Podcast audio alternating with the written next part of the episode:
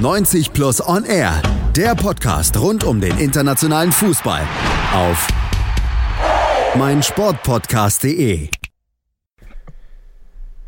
Hallo und herzlich willkommen auf meinsportpodcast.de zu 90 Plus On Air. Die Transferphase ist durch. Wir haben es geschafft. Wir haben, glaube ich, 17 Transfer-Talks diesen Sommer veröffentlicht. Jetzt haben wir das Ganze hinter uns und können zurückkehren so ein bisschen zur Normalität jede Woche ein 90 Plus on Air mit einem ganz speziellen Thema. Und von den Transfers können wir uns noch nicht so ganz lösen, denn es fehlt noch ein kleiner Rückblick auf diese Phase jetzt. Wir wollen mal gucken, was gab es für Gewinner, was gab es für Verlierer, welche Vereine haben sich gut, welche nicht so gut angestellt. Dafür bin ich heute als ja, äh, Moderator sozusagen da, Julius Eid. Und zwei Kollegen von 90 Plus sind auch mit mir hier, um das Ganze dann eben ausführlicher zu besprechen. Und das ist einmal Nico Scheck und das sind äh, Damien Osako. Und danke, dass ihr beiden hier seid. Gerne. Servus. Ja, danke, dass wir hier sein dürfen. Ach ja, die Einladung ist natürlich gerne ausgesprochen. Äh, ich eigentlich, ja, ich habe es gesagt, das Thema heute nicht so kompliziert zu erklären, braucht man auch nicht so viel Vorwissen unbedingt, denn das bringt ihr ja gleich rein.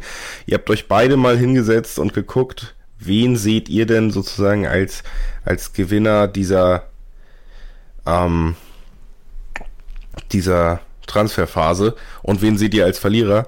Und Nico hat als erstes direkt den italienischen Rekordmeister mit auflistet und das ja ärgerlich für viele Vereine in Italien wieder als Gewinner.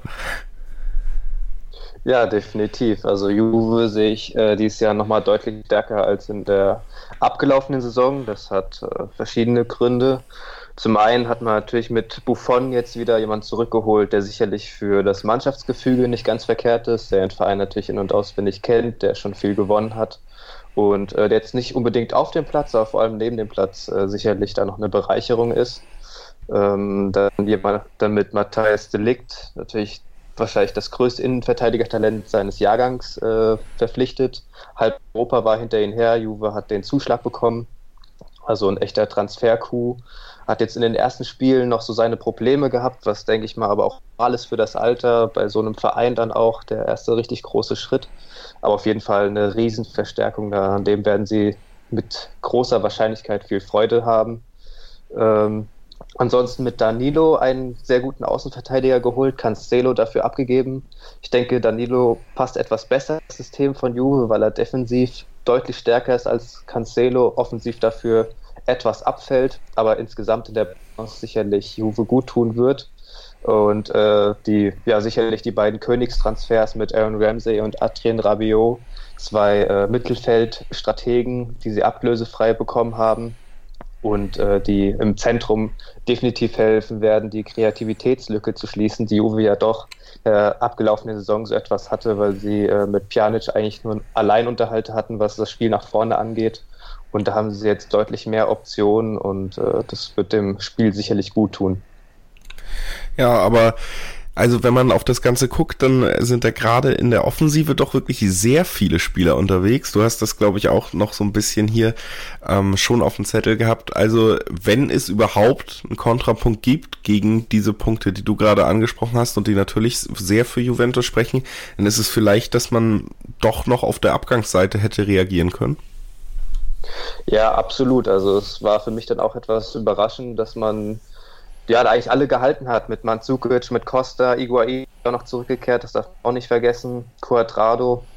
Äh, da habe ich schon damit gerechnet, dass sie da zwei, drei abgeben und vielleicht noch mal irgendwie einen frischen Außenstürmer verpflichten. Da war ja auch der eine oder andere auf dem Zettel. Äh, ist nicht passiert. Sie haben nur äh, Moise Ken abgegeben und Iguain gehalten, was ja, ich will nicht sagen, was verkehrt ist, aber womit ich jetzt nicht unbedingt gerechnet habe, dass man den jungen, talentierten Spieler abgibt, der auch schon früh sehr gut funktioniert hat und dafür jemanden zurückholt, der es in dem letzten Jahr nicht wirklich die Bäume ausgerissen hat. Jetzt hat er bei Juve relativ gut gespielt in den ersten Partien, war auch in der Startelf. Trotzdem natürlich äh, ein Transfer, der jetzt schon zeigt, wo es für Juve hingehen soll, nämlich dass sie mit Cristiano Ronaldo unbedingt noch da in der Champions League angreifen wollen. Da ist dann der Blick eher auf die Kurzfristigkeit gesetzt, als da jetzt irgendwie zu schauen, dass man ein Talent wie eben kennt, also äh, in, den, in den nächsten ja, drei, vier Jahren jemanden aufzubauen. Also dass wirklich auf dieses Jahr gerichtet, vielleicht noch auf das nächste. Und da ist Iguain natürlich die Soforthilfe, wenn er denn so funktioniert, wie er aktuell funktioniert. Und ja, und auf den Außen ist dann nicht viel passiert. Da haben sie alle gehalten. Da ist die Bank jetzt natürlich immer ganz gut gefüllt. Ist die Frage, wie gut das über eine Saison funktioniert, dass dann eben so Leute wie Manzukic, auch die Baller regelmäßig auf der Bank sitzen. Ich kann es mir nicht vorstellen, dass das reibungslos über die Bühne geht. Aber die Zeit wird es natürlich zeigen. Und ansonsten ähm, kann man vielleicht noch anmerken, dass Alexandro keinen Ersatz hinter sich bekommen hat. Äh, Spinazzola hat man gen AS Rom ziehen lassen. Könnte auch ein Problem werden, wenn natürlich Sandro für längere Zeit ausfällt. Aber ansonsten hat das Juve natürlich gut gemacht in diesem Transferfenster. Also sind deutlich nochmal äh, stärker und aufgestellt, vor allem, wie wir gerade gemerkt haben, als in der abgelaufenen Saison.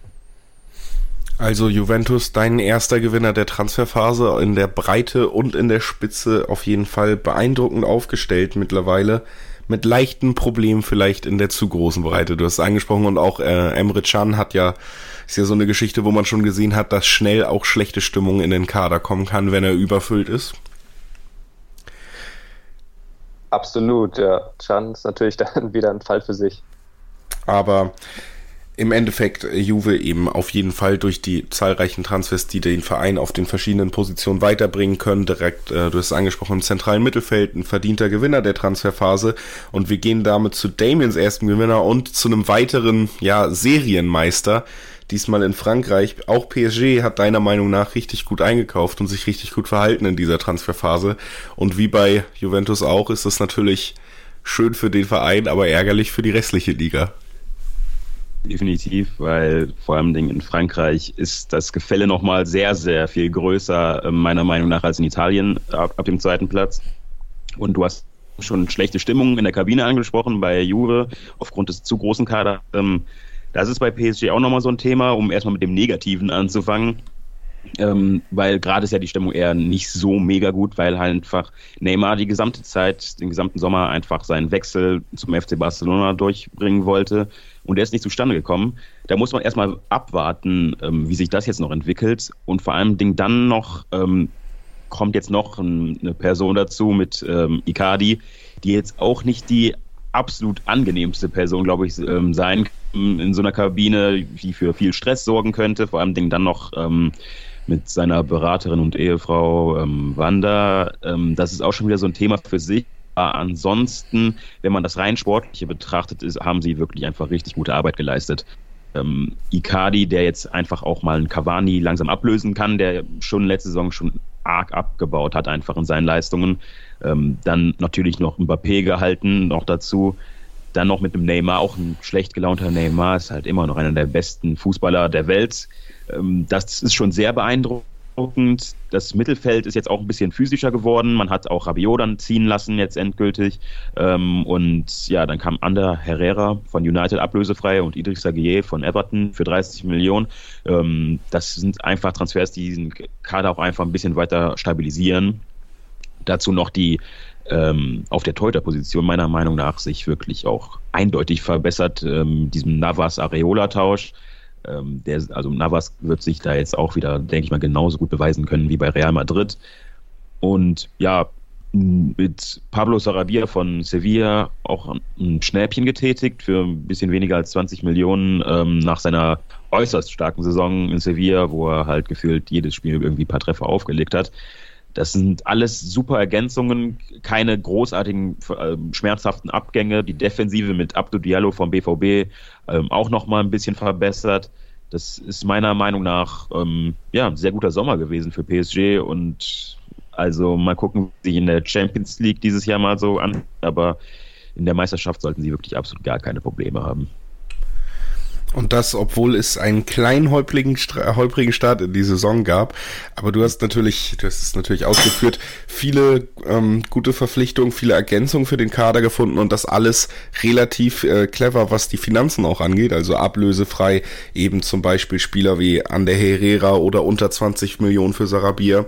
Da sieht man, wie schon im letzten Jahr, würde ich vermuten, du kannst ja gleich mal sagen, ob du das auch so siehst, dass bei PSG in der Transferpolitik natürlich gezwungen durchs Financial Fairplay, aber vielleicht auch seit der Ankunft von Thomas Tuchel, wo es wirklich eindeutig ist, sich doch einiges geändert hat zu den Jahren davor.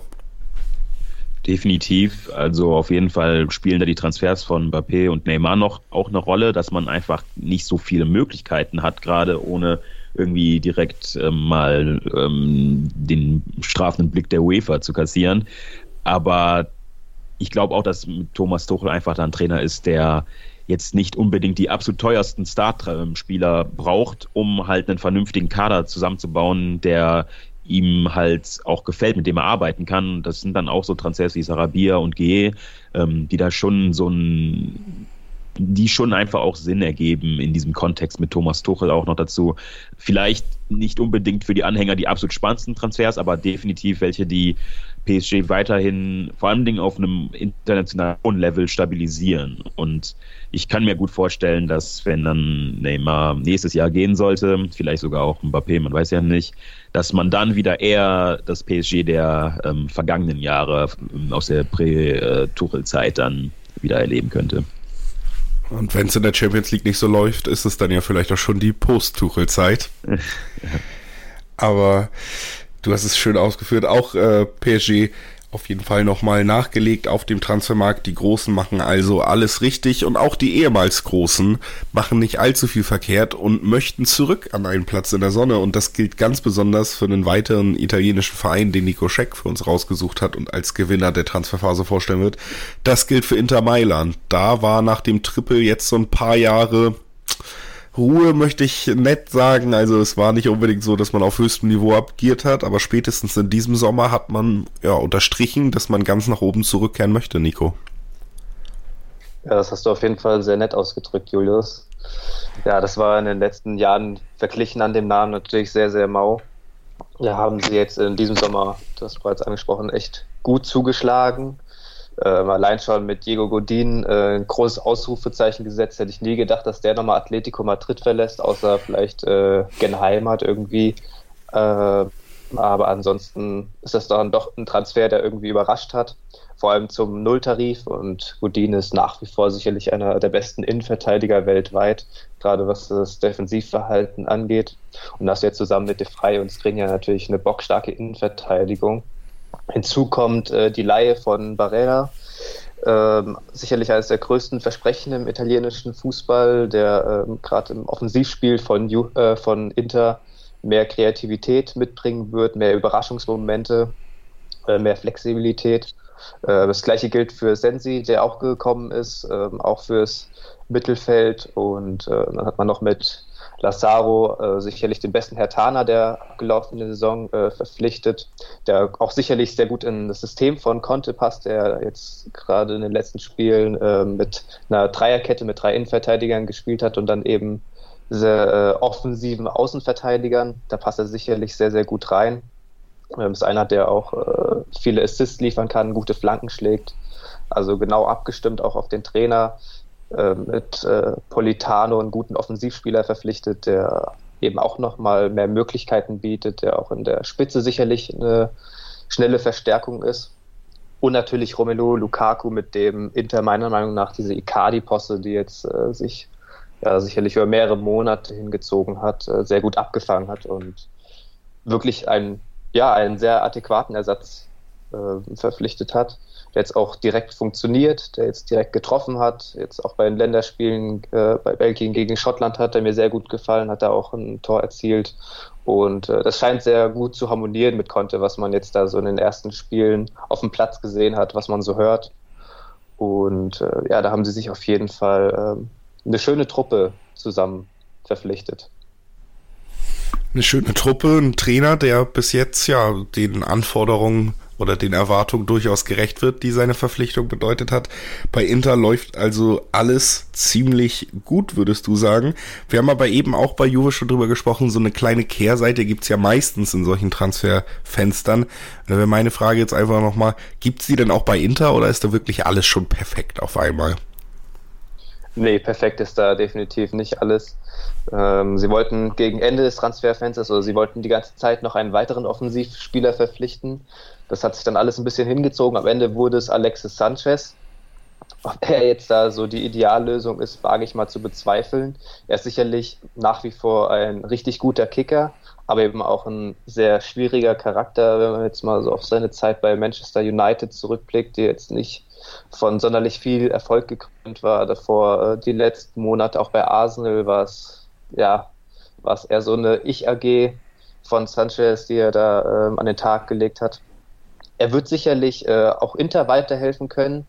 Äh, in der ersten Elf sehe ich ihn nicht. Ich glaube aber auch, dass äh, Inter ihn dafür nicht geholt hat. Er ist wahrscheinlich mehr so eine Option noch für die Kaderbreite. Und da kann er sicherlich immer wieder weiterhelfen. Äh, ist natürlich trotzdem immer noch vom Gehalt her äh, ein, ja, sicherlich nicht die allergünstigste Lösung, war aber wahrscheinlich dann auch das, was man noch bekommen hat. Und äh, dementsprechend ist das äh, eine Lösung, mit der man vorerst leben kann, die aber sicherlich nicht äh, dem Ideal entspricht. Ansonsten haben sie, finde ich, das gut gelöst, auch mit Perisic und Nainggolan, dass sie die eben verliehen haben. Nainggolan hat dort wenig bis gar nicht funktioniert. Perisic, ähm, klar, wenn du in der Offensive neue Spieler verpflichtest, dann muss, wird irgendwer drunter leiden. In dem Fall ist Perisic, der hätte diese Saison wahrscheinlich dort jetzt nicht mehr in der Startelf bestanden. Ansonsten hätte man eventuell auch noch für die Rechtsverteidigerposition ein Backup verpflichten können. Ist dann aber auch die Frage, ob man äh, im System von Conte das überhaupt braucht. Eben bereits angesprochen mit den offensiven Außenverteidigern. Äh, zuletzt hat sogar Kandreva dort äh, rechts außen gespielt und das hat gut funktioniert. Auf der anderen Seite Asamoah. Und wie gesagt, mit Lazaro hat man da auf jeden Fall einen Mann, der das sehr, sehr gut abfahren kann und den ich auch perspektivisch möglicherweise sogar in der Startelf sehe. Also das sind alles nur kleine sagen wir, jammern auf hohem Niveau. Das haben sie schon klug gelöst alles.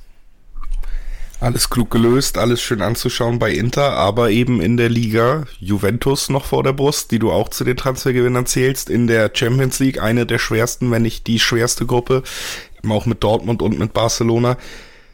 Was, was meinst du, was bringt im Endeffekt dieser Transfersommer jetzt? Geht es dieses Jahr tatsächlich schon um Titel irgendwo national oder kann man zumindest internationalen Ausrufezeichen setzen oder könnte die Euphorie dann doch wieder schnell vorbei sein, wenn man guckt, wo man am Ende landet?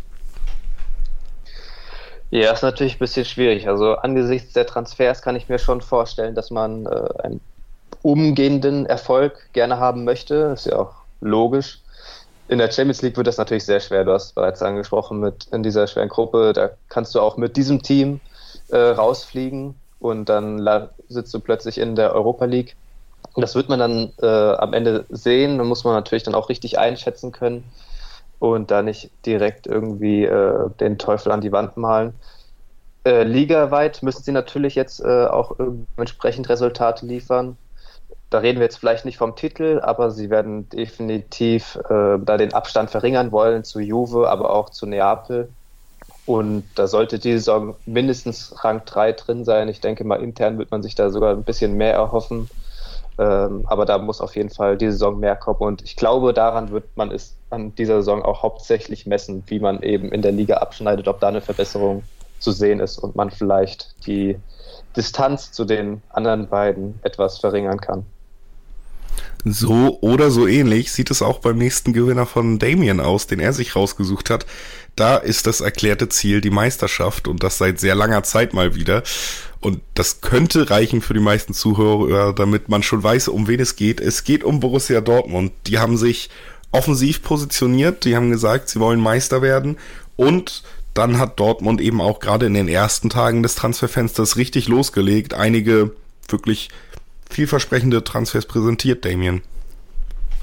Ja, also diese die Phase nach dem Saisonende ähm, im Frühjahr, das war auf jeden Fall für, glaube ich, alle Dortmund-Fans sehr, sehr schön, einfach angenehm, einfach früh Transfers wie Hummels, Schulz, Brandt und Hazard einfach schon festzumachen.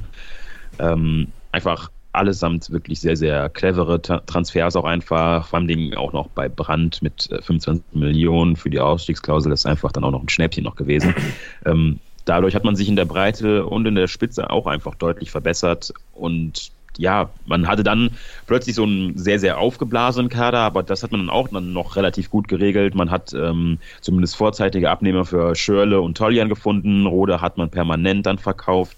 Ähm, dadurch hat man auch einfach wirklich dann nochmal viel Gehalt auch einfach mal wieder freigemacht. 20 Millionen noch für ähm, Maximilian Philipp bekommen, der eigentlich wirklich ein sehr, sehr guter Spieler ist, aber da einfach nicht wirklich zum Zug gekommen ist, auch aufgrund einer Verletzung irgendwann halt in der ersten Saison weit zurückgeworfen worden und dass man dann trotzdem noch ähm, so viel Geld für ihn bekommt, war dann auch wieder sehr gutes, ähm, war ein sehr gutes Geschäft. Mit Matteo Morey hat man ähm, eine sehr spannendsten Talente von Barca ablösefrei bekommen. Er hat leider, hat sich leider verletzt und ist gerade, glaube ich, noch im Auge. Ähm, aber er hat auf jeden Fall eine sehr gute Vorbereitung gespielt. Das ist auch jemand, der schon zeitnah ähm, auch für die Bundesliga bereit ist. Das ist vor allem dann wichtig im, im Bezug einfach auf die Situation mit Hakimi, der halt dann vermutlich wieder zu Real Madrid gehen wird und Pist, der letzten Karriereende kurz bevorsteht. Ähm, dann noch in den letzten Tagen auch eine sehr, sehr gute Nachricht für ähm, alle, die es mit Dortmund halten, dass Guerrero gehalten worden ist. Denn wenn man einfach wirklich um den Titel kämpfen will in dieser Saison, verzichte ich lieber auf eine Ablöse und behalte einen Spieler wie Guerrero, der immens wichtig ist und auch flexibel einsetzbar ist. Ähm, wenn er jetzt sogar noch verlängert und äh, man dann ähm, ihn wie okay, vielleicht auch einfach dann länger halten könnte, aber selbst wenn man ihn dann verkaufen würde und ablösen, dann, dann wieder kassieren würde, hätte man da wirklich sehr, sehr viel einfach richtig gemacht in diesem Sommer.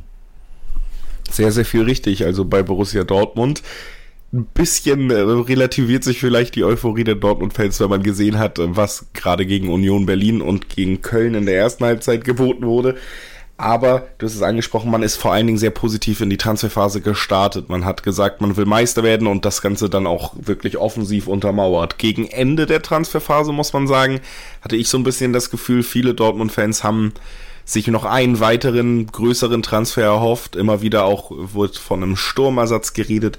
Wie schätzt du das Ganze ein? Ist da wirklich alles Gold, was glänzt? Hätte man hinten raus nochmal reagieren müssen?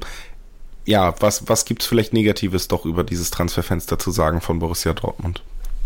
Du hast schon äh, angesprochen mit, äh, mit dem Sturm. Das ist tatsächlich schon eine schwierige Situation. Man hat mit Alcázar jetzt auch mal einen Stürmer, der halt zuverlässig einfach trifft und jetzt vor allen Dingen mal eine gesamte Vorbereitung mitgemacht hat und fit ist und man sieht, man merkt es ihm einfach wirklich auch an, dass er jetzt auf einem ganz, ganz anderen Level ist als in der vergangenen Saison und jetzt einfach nicht nur diese Joker-Rolle irgendwie spielen muss, sondern wirklich 90 Minuten auf dem Platz stehen kann und ähm, ja, eine permanente halt darstellen kann. Dann hat man aber das Problem, wenn Alcázar mal ausfällt oder er einfach eine Pause braucht, hat man nur noch so wirklich Götze einfach als Alternative, der gerade einfach komplett außen vor ist da war wie eigentlich schon auch wie in der letzten Saison zu, ähm, zu Beginn. Ähm, und Götze, ich, ich persönlich ähm, halte ihn für einen sehr, sehr guten Spieler und der hat seine Rolle einfach auch sehr, sehr gut ausgefüllt, aber er ist selbst nicht wirklich torgefährlich. Und natürlich fehlt dann auch, wenn das die beiden Optionen vorne drin sind, weil ehrlich gesagt halte ich ähm, für einen Brun Larsen oder auch, was auch mal kurz angesprochen wurde, ist ein Torgen Hazard auf der neuen für irgendwie vollkommen deplatziert. Und da hätte man sich schon wünschen können, dass man vielleicht noch einen Stürmer holen kann, der einfach auch ein bisschen Physis mit vorne reinbringt, Kopfballstärke zeigt und den man auch mal hoch anspielen kann. Dass man da niemanden gefunden hat, dem man sich auch noch hätte leisten können, ist natürlich auch verständlich, aber man hätte schon, glaube ich, da einfach ein bisschen mehr nachsetzen können. Selbst wenn man nicht so einen Stürmer-Typen hätte bekommen können, hätte man trotzdem noch einfach auch noch einen weiteren gelernten Stürmer schon verpflichten können. Einfach um ähm, nicht allzu abhängig von Alcázar zu sein. Aber das ist tatsächlich nicht mal die einzige, das, das einzige Problemfeld, was ich dann noch sehe. Das ist nämlich dann auch noch die Innenverteidigung. Denn mit Abdo Diallo, der ja anscheinend auch nicht so wirklich super zufrieden war, vor allem nach dem Transfer von Hummels, ähm, wollte er dann auch einfach dann, glaube ich, auch noch gehen. Dass, äh, dass man ihn hat ziehen lassen, war noch verständlich. Man hat dann auch keinen Verlust, keinen großartigen Verlust mehr dann gemacht mit, mit diesem Transfer, der ja noch im letzten Sommer so viel Geld gekostet hat. Ähm, dann hat man aber allerdings noch Ömer Toprak ziehen lassen, der meiner Meinung nach ähm, sehr, sehr unterschätzt worden ist in seiner gesamten Zeit bei Dortmund und einfach wirklich eine super Kaderergänzung war. Und auch, man hat es nochmal gesehen im, im Supercup gegen die Bayern, ähm, hat er wirklich eine super Leistung einfach gezeigt. Und jetzt ist man da ein bisschen dünn besetzt, finde ich, wenn man halt ähm, in der Champions League, im DFB-Pokal und in der Meisterschaft einfach eine wichtige Rolle spielen will. Hat man jetzt Hummels, Akanji, der das gesamte Jahr schon komplett außer Form ist. Ähm, und ein Sagadu und ein Balerdi, die beiden noch jung sind und Balerdi hat noch nicht mal Bundesliga gespielt bis jetzt. Natürlich kann man noch Weigel auch noch in die Innenverteidigung ziehen, aber das ist alles ein bisschen, das ist ein bisschen riskant, finde ich, für eine gesamte Saison. Lass sich mal Hummels verletzen und dann wird es dann schon schwierig, dann diesen, diese, diesen Qualitätsabfall irgendwie zu kompensieren. Deshalb ja, wirklich ein starkes Transferfenster, aber mit schon einigen ähm, ja, Mangeln dann im, im, im Endeffekt. Im Endeffekt also doch nicht alles nur positiv bei Dortmund, aber auf jeden Fall ein starker Start in die Transferphase und im Gesamten, du hast es schön ausgeführt, auch eine Verbesserung des Kaders, gerade auch in der Breite. Also wenn man um den Titel mitspielen will nach dem letzten Jahr, dann hat man dafür trotzdem vieles getan, auch wenn natürlich nicht alles Gold ist, was glänzt. Das ist vielleicht auch bei den nächsten Gewinnern so, die wir für euch haben. Dafür müsst ihr aber dranbleiben, und bis nach der Werbung warten, denn wir müssen hier eine ganz kleine Pause machen auf meinsportpodcast.de und dann sind wir wieder für euch da. Es gibt noch zwei Gewinner, jeweils ein pro Anwesendem hier und dann reden wir nochmal über die Verlierer. Das ist ja auch immer noch relativ spannend. Also bleibt dran, bis gleich.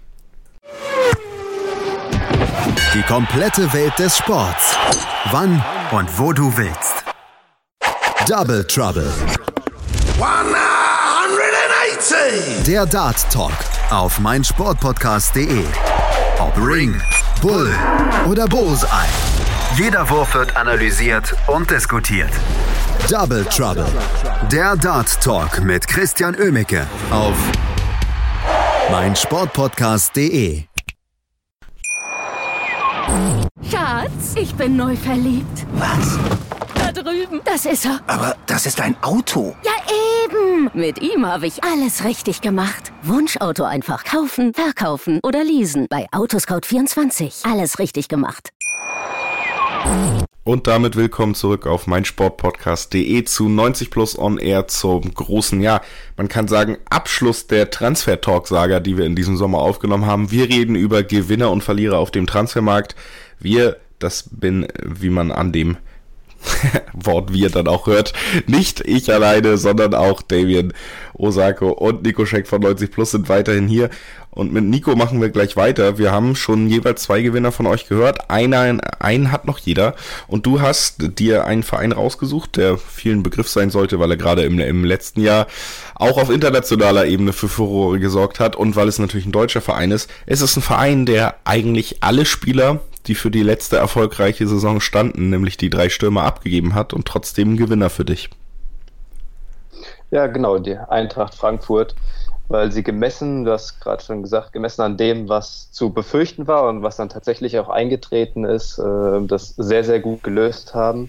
Sie haben mit äh, Aller, mit Jovic und mit Rebic dann jetzt auch noch kurz vor Schluss die komplette sogenannte Büffelherde da vorne verloren und äh, die haben ja bekanntlich nahezu alle Tore für die Eintracht in der abgelaufenen Saison geschossen. Also schon sehr, sehr dickes Brett. Natürlich hat man da auch die eine oder andere Million eingenommen für die Abgänge. Aber trotzdem musst du das natürlich auch erstmal gut reinvestieren und das haben sie meiner Meinung nach getan. Sie haben erstmal mit Trapp, Hinteregger und Rode drei Leistungsträger der abgelaufenen Saison fest verpflichtet, nachdem sie ausgeliehen waren. Das hat alles geklappt und ähm, haben damit drei wichtige Säulen schon mal behalten und haben sie mit Erik Durm einen Außenverteidiger ablösefrei bekommen, wo man eigentlich nicht verkehrt machen kann, wo es eigentlich nur äh, eine positive Überraschung geben kann. Dann hast du mit Dominik Korn erfahrenen Bundesliga verpflichtet, mit Kamada äh, einen Spieler ausgeliehen, der mir jetzt in den ersten Ligaspielen schon sehr, sehr gut gefallen hat, der das Offensivspiel gut ankurbelt, äh, ein Kreativitätsspieler einer, der auch den letzten tödlichen Pass spielen kann, der aber auch selber torgefährlich ist. Mit äh, Müller eine sehr gute Ergänzung für vorne. Und natürlich, dann kommen wir jetzt zur entscheidenden Position, eben das Dreiergespann vorne haben sie jetzt mit Bastost einen Stürmer, der, ja, wie man jetzt schon gesehen hat, umgehend funktioniert, sofort trifft. Das war in der Vergangenheit nicht anders, egal wo er hinkam, er hat immer sofort geknipst. Das dürfte jetzt auch bei zu erwarten sein. Dann mit André Silva einen Spieler äh, im Gegenzug bekommen für Rebic, der sicherlich auch äh, funktionieren wird. Äh, muss man natürlich abwarten, wie schnell das alles klappt. Und mit Jovilic auch ein, äh, ein großes Talent, wird quasi der Jovic-Ersatz. Der mir in den ersten Spielen auch schon gefallen hat und wo man sich sicherlich darauf freuen kann als Eintracht-Fan, was der die Saison so bringt. Und natürlich nicht zu vergessen, zwar kein Neuzugang, aber Paciencia hat eben auch äh, jetzt schon zu Beginn der Saison gezeigt, dass er da vorne durchaus den einen oder anderen Abgang vergessen machen kann, hat er schon gegen Ende der letzten Saison äh, sich da gut eingebracht, wurde immer stärker und sich jetzt bisher in dieser Saison fortgesetzt. Also die Eintracht auch äh, vieles richtig gemacht und das ja jetzt wieder nachdem man im letzten Jahr unter anderem Trainer Kovac verloren hatte, wieder nach so einem Umbruch hat man ja das aufgefangen, was fast nicht mehr als aufzufangen galt im Vorfeld. Also man ist dann doch eher pessimistisch, wenn man sieht, zu Beginn des Transferfensters, was sich da alles verändern wird und am Ende wissen dann Bobic und Co. doch zu überzeugen. Was glaubst du, wenn du jetzt auf diese Mannschaft guckst, auch die ersten Spiele in der Bundesliga siehst, du hast ausgeführt, was richtig gemacht wurde, aber meinst du, auch in diesem Jahr mit dieser Transferpolitik kann sich Eintracht dann wirklich langsam zu einem Dauergast in den europäischen Rängen machen? Boah, ich kann es mir nicht vorstellen. Ähm, man darf nicht vergessen, dass Eintracht Frankfurt in der abgelaufenen Saison trotz einer so starken Spielzeit trotzdem fast äh, noch das internationale Geschäft verpasste. Und ich kann mir nicht vorstellen, dass sie sich dieses Jahr, äh, dass sie das wiederholen können, dass sie sich da oben festsetzen. Ähm, aber muss man natürlich abwarten. Also bisher sind sie gut gestartet. Adi Hütter hat es scheinbar geschafft, die Neuzugänge schnell zu integrieren. Und wenn man eben diese Konstanz an den Tag legt, wenn man vielleicht dann auch nicht so einen Einbruch hat, wie es eben gegen Ende der abgelaufenen Saison war, sondern sich da konstant durch die Saison wuselt und äh, dann auch schwächere Phasen mal irgendwie über die Bühne bringt, da trotzdem die Punkte holt, dann ist da sicherlich einiges möglich. Äh, aber insgesamt sehe ich da zu viele Teams noch vor der Eintracht, als dass sie da dieses Jahr wieder in die internationalen Ränge rutschen. Und ansonsten international war es natürlich eine Ausnahmesituation in der letzten Saison. Also ich würde es ihnen wünschen, aber ich kann es mir nicht vorstellen, dass es diesmal auch wieder so weit geht. Also trotz äh, dem Titel Transfergewinner für Nico Scheck noch Luft nach oben für positive Überraschungen bei der Eintracht. So denke ich, können wir das Thema erstmal abschließen und kommen zum letzten Gewinner in unserem kleinen Ranking. Der wird wieder präsentiert von Damien und der hat sich, und das zieht sich so ein bisschen durch die Gewinner, die wir hier ähm, aufgelistet haben, der hat sich wieder einen Verein rausgesucht, der eigentlich schon an der Spitze steht und sich trotzdem weiter gut verbessert hat. Auch Manchester City in England, deiner Meinung nach, einen ordentlichen Sommer hingelegt. Definitiv. Ähm, so viel konnte man da ja eigentlich gar nicht verbessern, aber man hat einfach schon dann gemerkt, wo dann schon das Problem liegt. Und das ist dann halt ähm, im defensiven Mittelfeld mit Fernandinho, der einfach jetzt auch, glaube ich, mittlerweile 34 ist und man merkt, dass er ein bisschen älter wird und auch einfach nicht mehr seine Rolle halt über eine gesamte Saison einfach spielen kann. Und dann holt man einfach mal Rodri von Atletico, ähm, an dem ja auch Bayern äh, lange dran war wahnsinnig gute Verpflichtung, äh, super auch gestartet in die Saison. Ähm, einfach genau das angepackt, wo man hätte halt anpacken können. Ähm, dann hat man noch ähm, Danilo abgegeben und äh, Joao Cancelo verpflichtet. Meiner Meinung nach hat man sich da deutlich verbessert auf der Position. Nicht, weil Danilo unbedingt ein schlechter Spieler ist, aber er hat da einfach nicht so richtig funktioniert bei City. Und ähm, da traue ich Cancelo einfach eine bessere Rolle zu. Dazu hat man dann noch einfach ähm, noch Angelino von PSV Eindhoven ähm, verpflichtet. Gar nicht mal ähm, ja, so ein Kracher-Transfer, aber es ist schon eine Ergänzung zu Zinchenko und ähm, ja, dem dauerverletzten Mondi. Ähm, einfach wieder halt ein gutes Geschäft gemacht. Mein, mein einziger richtiger Kritikpunkt daran ist an, an, an diesem Transfersommer ist, dass man Company hat ziehen lassen, ohne dann nochmal nachzulegen auf der Innenverteidigerposition. Jetzt hat man noch John Stones und Untermendi, ähm, denn Laporte fehlt jetzt schon mal länger verletzt. Und das ist jetzt so eine Situation, das kann vor allem, wenn man so einen starken Gegner wie Liverpool hat im Meisterschaftsrennen, das tut dann schon extrem weh. Ähm, natürlich kann man auf Dreierkette umstellen mit Kyle Walker, aber ich denke mal noch, ein Innenverteidiger hätte, hätte es schon noch getan. Ähm, nicht unbedingt jetzt etwas, was da ähm, City das Genick brechen könnte, aber es wäre schon ganz nett gewesen, einfach für den Fall der Fälle. Den Fall der Fälle, also der jetzt ja mit der Laporte-Verletzung zumindest ein bisschen eingetreten ist. Das ist angesprochen.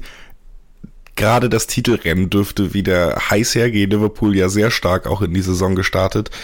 City hat sich nochmal verbessert und ähm, ich könnte mir vorstellen, du gehst da mit der Einschätzung vieler Experten dann auch mit. Ein Guardiola-Team, was mittlerweile so aufgestellt ist, da kann sich Klopp und Liverpool so strecken, wie sie wollen. Am Ende wird City wohl doch wieder als Meister dastehen. Ich befürchte es ja. Es ist einfach, ich glaube, niemand beherrscht den Liga-Fußball so sehr wie Guardiola einfach. Ähm, man hat einfach sich da jetzt einen Kader zusammengebaut, der, der diese, der einfach die Premier League dominieren kann und ähm, da, da hat Liverpool und Klopp haben es einfach wahnsinnig schwer. Sie waren so nah dran und mehr geht da eigentlich auch schon fast nicht. Äh, Liverpool hat jetzt auch zum Beispiel gar nichts gemacht auf dem Transfermarkt und City verstärkt sich ja jetzt einfach schon wieder einfach. Und das ist so ein, es ist, wird unfassbar schwierig. Ich glaube einfach, man hat diese Konstanz, die sie in der Liga haben, das, das muss Liverpool erst nochmal beweisen, dass man das wieder schafft. Es wird, glaube ich, wieder eng. Aber ich denke mal schon, dass ähm, City wieder mal davonziehen oder zumindest einen Titel holen wird. In der Champions League wird es dann vermutlich wieder anders aussehen, aber ich denke auch mal da werden sie jetzt ähm, versuchen, eher mal den Fokus drauf zu legen. Und das sind alles Geschichten über einen Trainer, Guardiola, mit dem wir dann auch die, ja, die Kategorie Gewinner des Transfermarkts abschließen können und eine kleine Überleitung zum ersten Verlierer des Abends haben. Denn an Guardiola wird bei manchen Bayern-Fan wahrscheinlich noch traurig zurückgedacht. Es war ja zumindest in der Liga, genau wie Damien es eben auch ausgeführt hat, eine unfassbar konstante, eine fußballerisch sehr, sehr starke Zeit. Das hat sich so ein bisschen wieder geändert und auch die Wahrnehmung der eigenen Fans, wenn man das von außen zumindest mitverfolgt, scheint nicht mehr ganz so positiv zu sein. Für Nico Scheck von 90 Plus hier bei uns bei 90 Plus on Air ist äh, Bayern auch ein Verlierer des Transfermarktes. Warum, Nico? Ja, zunächst einmal muss ich festhalten, dass Bayern für mich jetzt nicht der klassische, wirkliche Verlierer des Transferfensters ist. Ich finde aber, über Bayern muss gesprochen werden nach diesem Transferfenster, weil es eben so eine, ja, so ein wichtiger Sommer für die Bayern war aufgrund des Umbruchs, weil Spieler wie Ribery, Robben äh, weggegangen sind, weil James gegangen ist, Rafinha, Hummels dann auch. Und wenn man dann eben abwägen, abwägt, dann ist Bayern eher ein Verlierer als ein Gewinner, weil sie eben nicht die Planstellen gefüllt haben, die sie hätten füllen müssen, weil einiges auch schief gegangen ist. Dazu kommen wir gleich. Und deswegen finde ich, muss man sie, wenn dann eher in die Kategorie Verlierer einordnen, auch wenn das natürlich ja man auf hohem Niveau ist. Damit kommen wir dann auch direkt zu den Zugängen. Da hat man natürlich mit Hernandez den, ja, den Königstransfer äh, gemacht in der Verteidigung, für 80 Millionen verpflichtet einer, der mir jetzt in den ersten Spielen auch schon sehr gut gefallen hat, der jetzt auch bei der spanischen Nationalmannschaft einen sehr guten Eindruck hinterlassen hat. Also definitiv eine Soforthilfe und einer, um den man sich keine Gedanken machen muss. Das gleiche kann man über Pavard nicht sagen. Er hat mir in den ersten Spielen nicht so gut gefallen, weder in der Innenverteidigung noch auf der Rechtsposition, als Kimmich dann sechs gerückt ist, war noch sehr, sehr fahrig. Äh, sicherlich einer, der auch sehr, sehr viel Potenzial hat, ist bei den Bayern aber eben noch nicht ausgeschöpft hat und auch äh, ja, mit Stuttgart nicht die allerbeste Saison äh, letztes Jahr durchlebt hat. Ähm, Ab verpflichtet, der ja eher für die Zukunft einer sein soll. Keiner, der jetzt sofort helfen kann und auch keiner, der, wie jetzt von manch einem behauptet, irgendwie Lewandowski da entlasten kann. Da sehe ich ihn überhaupt nicht. Und Kovac ja offenbar auch nicht. Also er stand jetzt nicht im Kader, zwischendurch war er krank, aber gegen Cottbus und auch gegen Hertha stand er einfach nicht im Kader. Also es hat für ihn nicht gereicht. Und wenn man sich dann eben die Kaderbreite der Bayern anguckt, die sie eigentlich nicht haben, wo dann immer äh, Jugendspieler noch mit auf der Bank sitzen und wenn es dann ein Ab nicht auf die Bank schafft, dann hat das schon was zu heißen. Und ich war auch beim, Trainingsauftakt von Bayern, da hat man dann auch schon gesehen bei Ab, dass da noch ein gewisser Respekt da ist, dass da äh, noch einiges aufzuholen ist. Und ich denke, das wird jetzt nicht in wenigen Wochen zu bewerkstelligen sein, sondern er braucht da seine Zeit. Also für die Bayern äh, wird er da jetzt erstmal keine sonderlich große Hilfe sein. Ähm, ähnlich sehe ich es auch bei Sanz, der von Gladbach gekommen ist, der sicherlich beim einen oder anderen auch ein bisschen für Stirnrunzeln gesorgt hat. Äh, auch ein hochtalentierter Spieler, einer für die Zukunft, der es aber aktuell sehr, sehr schwer haben wird, bei den Bayern da äh, zum Zug zu kommen, außer es verletzt sich jemand. Und ähm, ich sehe ihn jetzt auch nicht besser als Renato Sanchez, den man dann noch abgegeben hat, was dann sicherlich unvermeidbar war, weil Sanchez eben spielen wollte, Kovac ihn aber nicht hat spielen lassen am Anfang. Und ist natürlich auch ein anderer Spielertyp, aber trotzdem ein Transfer äh, mit einem Fragezeichen dahinter. Dann kommen wir zum Königstransfer in der Offensive äh, mit Philippe Coutinho, äh, brauchen wir nicht drüber reden. Äh, Soforthilfe, einer, der äh, den Unterschied machen kann, der bei Barcelona sicherlich eine schwere Zeit durchlebt hat, einfach weil er da nicht ins System gepasst hat auch. Und ich glaube, das wird jetzt auch äh, die, die große Aufgabe von Kovac sein, ihn eben in das System bei den Bayern zu integrieren, weil gerade in dem, was er am Anfang hat spielen lassen mit äh, den zwei Achtern, die oft sehr hoch standen, da passt er eigentlich nicht so wirklich rein in das System. Also er ist kein wirklicher Achter und er ist auch definitiv kein Außenspieler. Er ist so ein Ersatz von Rames irgendwo, aber ähm, eben in einer anderen Rolle. Und da wird Kovac eben seine Rolle finden müssen. Er ist eher ein Zehner, einer, der äh, dann eben den letzten Pass spielt, der aber auch selber den Abschluss sucht. Und das wird dann eben die große Aufgabe für äh, Kovac sein. Und dann kommen wir noch zu Perisic, der sicherlich ein bisschen aus der Not herausgeboren ist, weil eben die königslosen Lösung Leroy Sané nicht verpflichtet werden konnte, weil er sich eben so schlimm verletzt hat. Und jetzt hast du einen Perisic, der meiner Meinung nach für die Breite okay ist, aber Bayern brauchte eigentlich ähm, eine ja, ein, eine Verpflichtung für die Spitze auf den Außen und das ist dann eben nicht gelungen, weil man sich auf Sané versteift hat, was zum Teil auch verständlich ist, wenn so eine Lösung auf den Markt kommt, dann musst du dich darum bemühen, dann musst du einige Dinge hinten anstellen, aber meiner Meinung nach haben sich da zu lange auf eine Lösung fixiert, sodass am Ende eben dann plötzlich nichts mehr da war oder wenig da war.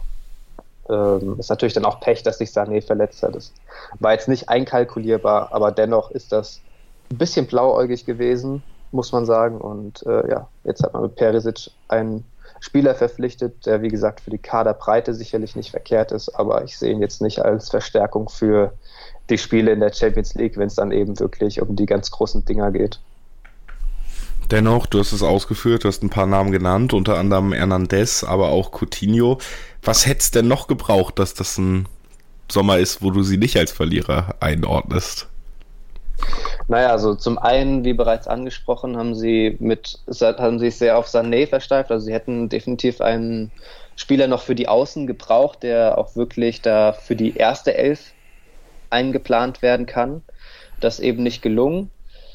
Ähm, dann hat man es aber auch versäumt, nochmal eine Entlastung für Thiago oder für Lewandowski zu verpflichten. Also das sind wirklich zwei Spieler, die nicht zu ersetzen sind.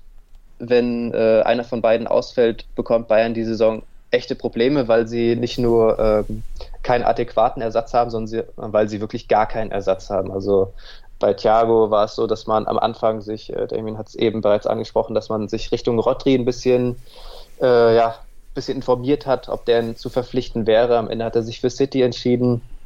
Dann war äh, von Rucker die Rede, von Espanyol, von dem die Bosse dann scheinbar am Ende aber nicht vollends überzeugt waren, sodass zu keinem Transfer kam. Ja, und letztlich hat man eben gar keinen verpflichtet und das sehe ich dann schon sehr kritisch, weil man jetzt von Thiago sehr, sehr abhängig ist von seiner Kreativität. Und ich glaube, es hätte auch Thiago selbst gut getan, wenn man ihn da von der Sechs etwas hätte nach vorne ziehen können, indem man eben spielstarken Sechser verpflichtet, äh, um Thiago eben auch in der Offensive mehr zur Geltung kommen zu lassen. So muss er sich sehr, sehr häufig gerade auch in der Liga gegen äh, Teams, die mit zehn Mann hinten verteidigen, muss er sich häufig die Bälle dann von sehr, sehr weit hinten abholen und das ist natürlich schwierig, dass er dann kann ja nicht vorne und hinten gleichzeitig agieren. Also da hätte man sicherlich eine Lösung finden müssen. Gleiches gilt für Robert Lewandowski. Also wenn er ausfällt für eine längere Zeit, dann wird das auch sehr, sehr schwer abzufangen sein. Also da sehe ich im Kader keinen, der das adäquat äh, ausfüllen kann. Und das dann eben so Positionen, das hätte meiner Meinung nach der FC Bayern sehen müssen. Da hätte man noch äh, was machen müssen. Und ähm, ich glaube nicht, dass es am Geld gelegen hat ich glaube, am Ende war dann auch einfach nicht mehr die Lösung verfügbar, mit der man sich hätte anfreunden können. Und so hat man jetzt wieder einige Übergangslösungen, eine, einige halbgare Lösungen und schielt dann so ein bisschen gen Winter oder vielleicht auch auf den nächsten Sommer. Und das natürlich schon ein bisschen, ja, es wiederholt sich so, was in den letzten Jahren schon abgelaufen ist, nur mit dem Unterschied, dass diesmal tatsächlich Ribéry und Robben eben weg sind und man jetzt handeln musste und das hat eben dann nur so semi-gut geklappt semi-gut oder anders gesagt, wir reden ja über Bayern, vielleicht eben nicht auf dem Niveau eines Rekordmeisters agiert. Und das führt uns direkt zum ersten Verlierer von Damien. Der hat nämlich auch einen Rekordmeister aufgeführt. Auch der englische Rekordmeister hat es auf die Verliererseite geschafft in diesem Sommer. Manchester United für dich Verlierer. Ja, definitiv. Also man hat schon gute Transfers getätigt mit äh, Wan Bissaka. Ist für mich einer der besten Transfers des Sommers, weil ich echt sehr, sehr viel von ihm einfach auch halte. Und man sieht auch schon in den ersten Spielen, dass er ähm, United schon einfach auch Stabilität gibt. Und ähm, Daniel James, der super Auftakt hat und gefühlt einfach in jedem Spiel trifft, ähm, der auch einfach ein Schnäppchen war, von Swansea gekommen und einfach sehr, sehr gut performt. Man konnte Pogba halten, der potenziell einer der besten Fußballer der Welt ähm, ist. Aber dann ist einfach die Schwierigkeit, dass es irgendwie ähm, bei United nicht so ganz klappt und er das nicht abrufen kann. Und irgendwie kommt das bei sehr vielen Spielern da so hinten. Und mir fehlt da irgendwie so ein bisschen die Euphorie. Man hatte, man hat ähm, Mourinho entlassen, äh, Solskjaer ähm, installiert und dann gab es dann halt diese positive Anfangsphase. Was hat sich ja dann schon so am Ende der letzten Saison so entwickelt oder im Laufe der letzten Saison, dass dass es immer träger wurde und es offensichtlich einfach Schwierigkeiten gab in, im, im, Spielansatz schon. Man jetzt ist auch noch Ander Herrera weg, man hat keinen Ersatz geholt, man hat ähm, trotz seiner, seiner schwierigen Phase da und ähm, offensichtlichen ähm, Schwäche, Schwächen einfach auch im Spiel einfach Lukaku jetzt ziehen lassen ohne Ersatz und trotz dieser ganzen Häme, die ihm da permanent auf der Insel entgegengekommen ist, da fehlen jetzt halt schon einfach mal so, auch in der schlechten Saison, mal so um die 15 Tore, die jetzt einfach weg sind bei United und die jetzt einfach nur dadurch aufzufangen, indem man halt einfach Martial und Rashford ähm, häufiger im Sturmzentrum halt einsetzt. Ich glaube nicht, dass das funktionieren wird. Und es zeigt sich gerade auch, dass man da schon wieder extreme Schwierigkeiten einfach hat. Und dann kommt noch hinzu, dass man Harry Maguire zum teuersten Verteidiger der Welt macht ähm, ich halte ihn für einen guten Spieler, aber das ist jetzt, das ist ein Transfer, den finde ich irgendwie schwierig, weil er jetzt auch nicht die, ähm, der, der Heilsbringer ist. Äh, also die Abwehr ist nach wie vor einfach, einfach auch schwach und wirklich viel mehr Stabilität haben sie jetzt nicht dadurch äh, gewonnen. Und da muss man jetzt einfach auch mal also fragen, wohin will der Verein überhaupt noch hin? Denn wenn man halt sieht, City und Liverpool sind schon einfach wirklich weit weggezogen und Tottenham ist auch auf einem sehr guten Weg dahin. Und ich glaube jetzt schon, dass man nicht mehr mit Tottenham in dieser Saison konkurrieren könnte. Arsenal hat auch relativ viele clevere Transfers getätigt und ja, Chelsea hat einen Transferbahn. Aber trotzdem wird dann für den Rekordmeister schwierig, in die, in die Champions League einzuziehen. Ähm, das ist alles ähm, sehr, sehr mir fehlte einfach die Fantasie und die Euphorie. Es ist kein richtiger Umbruch gewesen. Es plätschert einfach nur so vor sich hin und für einen Club dieser Größe ist das einfach für mich viel zu wenig. Also viel zu wenig von United für Damien Osako. Ja, trotz einem 87 Millionen Euro Verteidiger, aber du hast es ja schon sehr schön ausgeführt. Da gibt's andere ähm, Stellschrauben, wo eben nichts getan wurde, wo Abgänge nicht kompensiert wurden. Und damit habt ihr es hier auch mal wieder gehört. Man United wird es schwer haben in dieser Saison. Nicht so schwer wird es in den nächsten Tagen Nico Scheck haben, weil der hat zwei Verlierer rausgeschrieben, die mir beide sehr gut gefallen und die ihn hier, ja, zu einem, würde ich sagen, sehr beliebten Ensemble-Mitglied dieses Podcasts gerade machen. Denn nicht nur Bayern ist Verlierer für Nico Scheck, auch der FC Schalke. Ja, ich habe bei meiner Auswahl natürlich nur an dich gedacht. Das habe ich dir, dir zuliebe gemacht. Eigentlich fand ich den Transfersommer beider Teams sehr, sehr gut. Aber was tut man nicht alles für ein bisschen Beliebtheit? Ja, also wenn du noch so weitermachst, dann hören wir dich vielleicht ja auch bald bei BVB auf meinsportpodcast.de. Oh ja, da würde ich mich über eine Einladung freuen. Die, die, rede ich dann aber auch schlecht. dann müssen wir noch mal gucken. Aber mach das doch erstmal bei Schalke, bitte. Na gut, kommen wir erstmal zu Schalke. Ja, Schalke hat in diesem Sommer eigentlich nicht viel gemacht. Also natürlich auch zwangsläufig, weil man in den vergangenen Jahren häufig die internationalen Dränge verpasst hat äh, und das Geld auch irgendwo fehlt. Ist jetzt eben in diesem Sommer nicht so viel passiert, obwohl man wahrscheinlich viel hätte machen müssen. Äh, man hat jetzt mit Schubert einen soliden Backup für Nübel verpflichtet, äh, Miranda ein Außenverteidiger-Talent von Barca geholt, wo man ja sicherlich Hoffnung hat, dass das äh, auch eine relativ zeitnah eine gute Lösung sein kann. Mit Kenny einen Leihspieler von Everton geholt, der äh, mir in den ersten Spielen auch ganz gut gefallen hat, hat gegen die Hertha auch getroffen. Ähm, und eben Benito Rahman von Düsseldorf geholt, wo es dann ja noch die unschönen Töne von seinem Ex-Trainer Funkel gab von Düsseldorf, der ja so ein bisschen durch die Blume gesagt hat, naja, ist vielleicht auch nur ein One-Hit-Wonder gewesen. Bisher bestätigt sich das tatsächlich, also der hat echt Probleme, da auf Schalke anzukommen, äh, wobei er da sicherlich auch nicht der Erste ist. Und der einzig richtig gute Transfer, also wo man direkt äh, sagt, ja, das äh, war ein kluger Schachzug, ist eben der Transfer von Kabak, den man da scheinbar den Bayern vor der Nase weggeschnappt hat. Äh, ein sehr guter Innenverteidiger mit sicherlich noch viel Entwicklungspotenzial nach oben.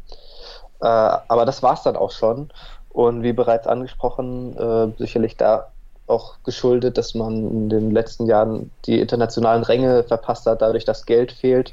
Und anders als jetzt viele andere Vereine hat man äh, häufig seine guten Spieler oder die äh, ja, begehrten Spieler abgegeben, ohne aber richtige Transfererlöse zu bekommen und hat aber selber groß eingekauft, wovon wenig bis nichts wirklich funktioniert hat. Also wir erinnern uns da nur mal an äh, Goretzka oder Meier, die man eben abgegeben hat und das dann ablösefrei und dafür dann aber Spieler verpflichtet hat, die viel gekostet haben und dann nicht funktioniert haben, wie ein Embolo, ein Bentaleb oder ein Konoplyanka, ein Rudi und die dann eben entweder ver wieder verkauft wurden oder jetzt vielleicht noch im Kader stehen, wie ein Serda oder Mascarell, wo man sich hofft, erhofft, dass die eben dann doch noch funktionieren.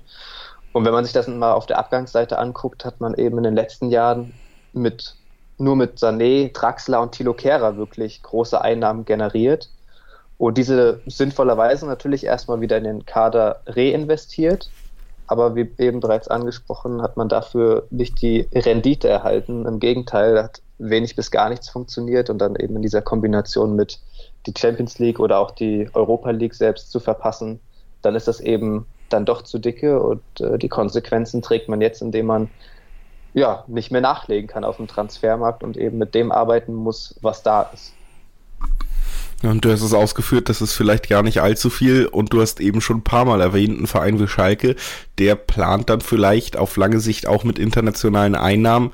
Wenn du jetzt wieder den Verein als Verlierer aufführst und auf diesen Transfersommer guckst, auch auf den Trainer vielleicht, glaubst du, da wird man jetzt überraschenderweise doch wieder zurückkehren können oder muss man sich als Schalke-Fan dann wohl damit abfinden, dass man sich eher ja mit kleineren Brötchen zufrieden geben muss für eine längere Zeit erstmal? Ja, definitiv wird man sich da erstmal mit weniger zufrieden geben müssen. Da muss man jetzt dem Team erstmal Zeit geben, dem was vorhanden ist. Das war auch so ein bisschen das Problem von Schalke in den vergangenen Jahren, dass da die Erwartungshaltung nicht der Realität entsprochen hat, dass man immer wieder von einem Neuanfang gesprochen hat, ob das jetzt ein Tedesco war oder äh, vorher ein Weinziel. Das, das, war, das Credo war ja immer das gleiche. Und das Ergebnis aber eben auch häufig mit dem Ausreißer nach oben unter Tedesco, wo man dann eben Vizemeister geworden ist. Aber ansonsten wird man da jetzt erstmal drauf schauen müssen, dass man sich wieder stabilisiert, dass man die Spieler, die man, die noch da sind von dem vergangenen Transfersommer, eben wie Mascarell oder ein Serda, dass man die wirklich integriert, dass sie sich entwickeln können und dann auch zu dieser Verstärkung werden, äh, die man sich erhofft hat. Und wenn ich gerade mir das im Sturm anschaue, auch äh, ist es dann doch recht mau. Auch da hätten sie jemanden noch gebraucht. Man hat einen Embolo verkauft, was ich nur in Teilen verstehe, weil man ja jetzt auch nicht die Ablösesumme, die man für ihn damals bezahlt hat, ich glaube, es waren knapp 26 Millionen, die hat man jetzt auch bei weitem nicht äh, wieder zurückbekommen, hat 10 Millionen von Gladbach erhalten. Und da hast du jetzt nur noch einen Burgstaller, der sicherlich ein guter Stürmer ist, aber auch keiner, der dich über eine Saison lang trägt. Und als Ersatz dann Marc Uth, der schon in der abgelaufenen Saison ja nicht an die Zeit anknüpfen konnte, die er in Hoffenheim hatte. Und äh, auch jetzt sehe ich ihn dann noch nicht als derjenige, der irgendwie Schalke da wieder nach oben schießen kann. Also da hätte es durchaus noch jemanden gebraucht, aber das ist natürlich dann schwierig, wenn, wenn das Geld fehlt. Und da hat man sich dann auch so ein bisschen eher auf Raman eingeschossen, der dann jetzt definitiv funktionieren muss, weil ansonsten hast du da wieder eine Personalie, die eben ein bisschen was an Geld gekostet hat, die aber nicht funktioniert, die danach wahrscheinlich auch nicht mehr wirklich los wirst. aber wo du eben auf den Kosten sitzen bleibst. Also ich sehe da Schalke in dieser Saison nicht in den internationalen Drängen und ich glaube, der Schalke-Fan sollte sich darauf auch einstellen. Ja, schade für, schade für die Schalke-Fans. Ne, ähm, absolut ab.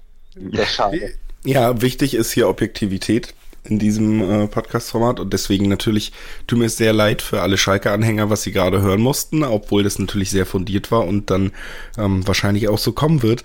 Nun ja, als letzten Verlierer der Transferphase, wir nehmen jetzt einfach mal die schnelle Ausfahrt aus diesem Thema, hat Damien noch einen Verein, an den kann ich mich erinnern, weil ich im letzten Jahr in diesem Transfergewinner und Verlierer Podcast saß und gesagt habe, das ist für mich ein Gewinner.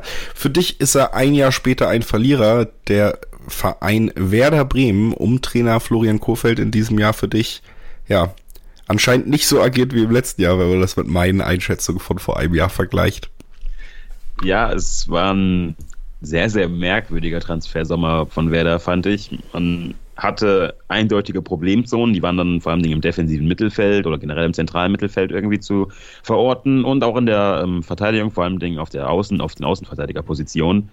Und dann hat wer eigentlich das gemacht, was sie schon seit Jahren machen. Man legt einfach im Sturm nach und hat halt jetzt Füllkrug einfach den gefühlten siebten Stürmer geholt für den Kader. Ähm, also natürlich netter Transfer, aber das hätte sie jetzt irgendwie kein Stück weitergebracht so richtig. Dann noch einen ablösefreien Wechsel von äh, Benjamin Goller von Schalke, ähm, der wirklich sehr gute Leistungen für die U19 auch gezeigt hat. Aber ähm, der ist leider auch gerade verletzt, aber auch nicht wirklich notwendig gewesen. Ähm, ganz kurz vor Transferende ist dann noch dieser Bentaleb-Transfer geplatzt. Der, ähm, der hätte schon halt auch einfach dem Mittelfeld gut getan, aber er hat sich dann jetzt am Knie verletzt und wurde auch operiert. Der dürfte aber in, in naher Zukunft im Winter oder vielleicht im nächsten Sommer wieder ein Thema werden. Und ja, dann hat man einfach äh, dann kurz vor Ende noch äh, Bittenkurt geholt. Und der, das wirkt einfach wie ein Paniktransfer. Der, also man, man braucht jemanden fürs Zentrum und er hat noch nie wirklich bewiesen, dass er im Zentrum Leistung bringt. Und das ist dann schon wieder so eine Sache, das ist dann wo, wozu einfach. Und das hatte man irgendwie so den gesamten Sommer über das Gefühl. Da, da, man hat mit Shahin einen Sechser, der einfach da wie ein Quarterback agiert und einfach nur ähm, das Spiel von hinten raus öffnet, aber dann hat er auch einfach eklatante Schwächen, vor allem beim Tempo. Und deshalb wird dann teilweise dann auch zurückgezogen, weil man ohnehin dann gern mal auch einfach eine Dreierkette spielt, weil einfach nicht genug ähm, Personal einfach für eine Viererkette vorhanden ist. Und so zieht sich das irgendwie durch diese gesamte Mannschaft. Man hat jetzt natürlich am Ende nochmal äh, Ömer Toprak verpflichten können, was ein wirklich sehr starker Transfer ist. Aber der hat sich jetzt leider auch wieder verletzt. Und das ist bei Werder generell so ein Problem. Man hat große ähm, Schwierigkeiten mit Verletzungen. Es, es, fehlen einfach viele Spieler. Auch Bargfrede fehlt ja immer wieder verletzt. Und dann müssen dann einfach andere Spieler an Positionen aushelfen, an denen sie eigentlich gar nicht so perfekt funktionieren. Und das ist einfach sehr, sehr ärgerlich, weil man schon das Gefühl hat, dass Werder unter Kofeld eine Mannschaft ist, die sehr, sehr viel Potenzial hat. Oder generell der Verein einfach sehr, sehr viel Potenzial hat. Und man ja schon so langsam auch Richtung Europa League hätte schielen können. Aber ich finde einfach, andere Vereine in diesem ganzen Spektrum machen so, so viel bessere ähm, Arbeit in einfach oder haben zumindest in diesem Sommer. Und da muss man halt jetzt einfach gucken, wie sich das weiterentwickelt. Es, es wäre mehr drin gewesen. Es ist jetzt kein katastrophaler Transfersommer, das auf keinen Fall, aber es hätte durchaus mehr drin sein können einfach. Also auch für Werder Bremen hätte in diesem Transfersommer mehr drin sein können. Und damit haben wir auch die Liste abgearbeitet für heute. Ein paar Verlierer der Transferphase gehört, unter anderem eben Werder Bremen noch, aber auch große Vereine wie Bayern München, wie Manchester United wurden da von uns reingezählt und zuvor eben die Gewinner und da auffällig viele Vereine, die ihre Ligen dominieren, wie Juventus, wie Man City, wie dann auch PSG in Frankreich, scheinen viel richtig gemacht zu haben. Also es könnte sich fortsetzen wie in den letzten Jahren, wenn man auf den Transfersommer guckt, dass da einige Ligen auf jeden Fall von denselben Vereinen weiter in Beschlag genommen werden. Aber vieles im Fußball bleibt ja auch unwegbar und deswegen ist das hier alles äh, eine kleine Momentaufnahme gewesen, die euch hoffentlich Spaß gebracht hat, die euch hoffentlich auch neue Erkenntnisse gebracht hat, die aber, wenn man eben auf die Vereine guckt, die sich gut angestellt haben, vielleicht mit der Hoffnung eines Fußballromantikers nicht alle komplett zutreffen werden und dass wir vielleicht eine spannendere Saison in den Mai, ähm, Ligen erleben werden, als es jetzt aussieht. Das wäre ein frommer Wunsch von mir zum Abschluss. Ein frommes Dankeschön von mir geht auf jeden Fall an meine beiden Kollegen Damien und Nico. Schön, dass ihr dabei wart heute. Gerne. Gerne. Und damit dann zu guter Letzt wie immer ein Dankeschön auch an alle Zuhörer, die eingeschaltet haben. 90 plus on air auf meinsportpodcast.de. Heute Transfergewinner und Verlierer. Nächste Woche neues frisches Thema aus dem europäischen Fußball. Lohnt sich also immer dran zu bleiben, das äh, zu abonnieren, zu gucken, dass man bei iTunes vielleicht mal eine nette Bewertung hinterlässt. Ich hoffe, das tut ihr. Ich hoffe, ihr hattet Spaß. Und bis dahin und bis bald. 90 Plus On Air, der Podcast rund um den internationalen Fußball. Mit Marius Merck und Chris McCarthy. Da herrscht ein enormer Druck, da werden Unsummen investiert, um den Erfolg regelrecht zu erzwingen. Jeden Monat neu auf meinsportpodcast.de. Schatz, ich bin neu verliebt. Was?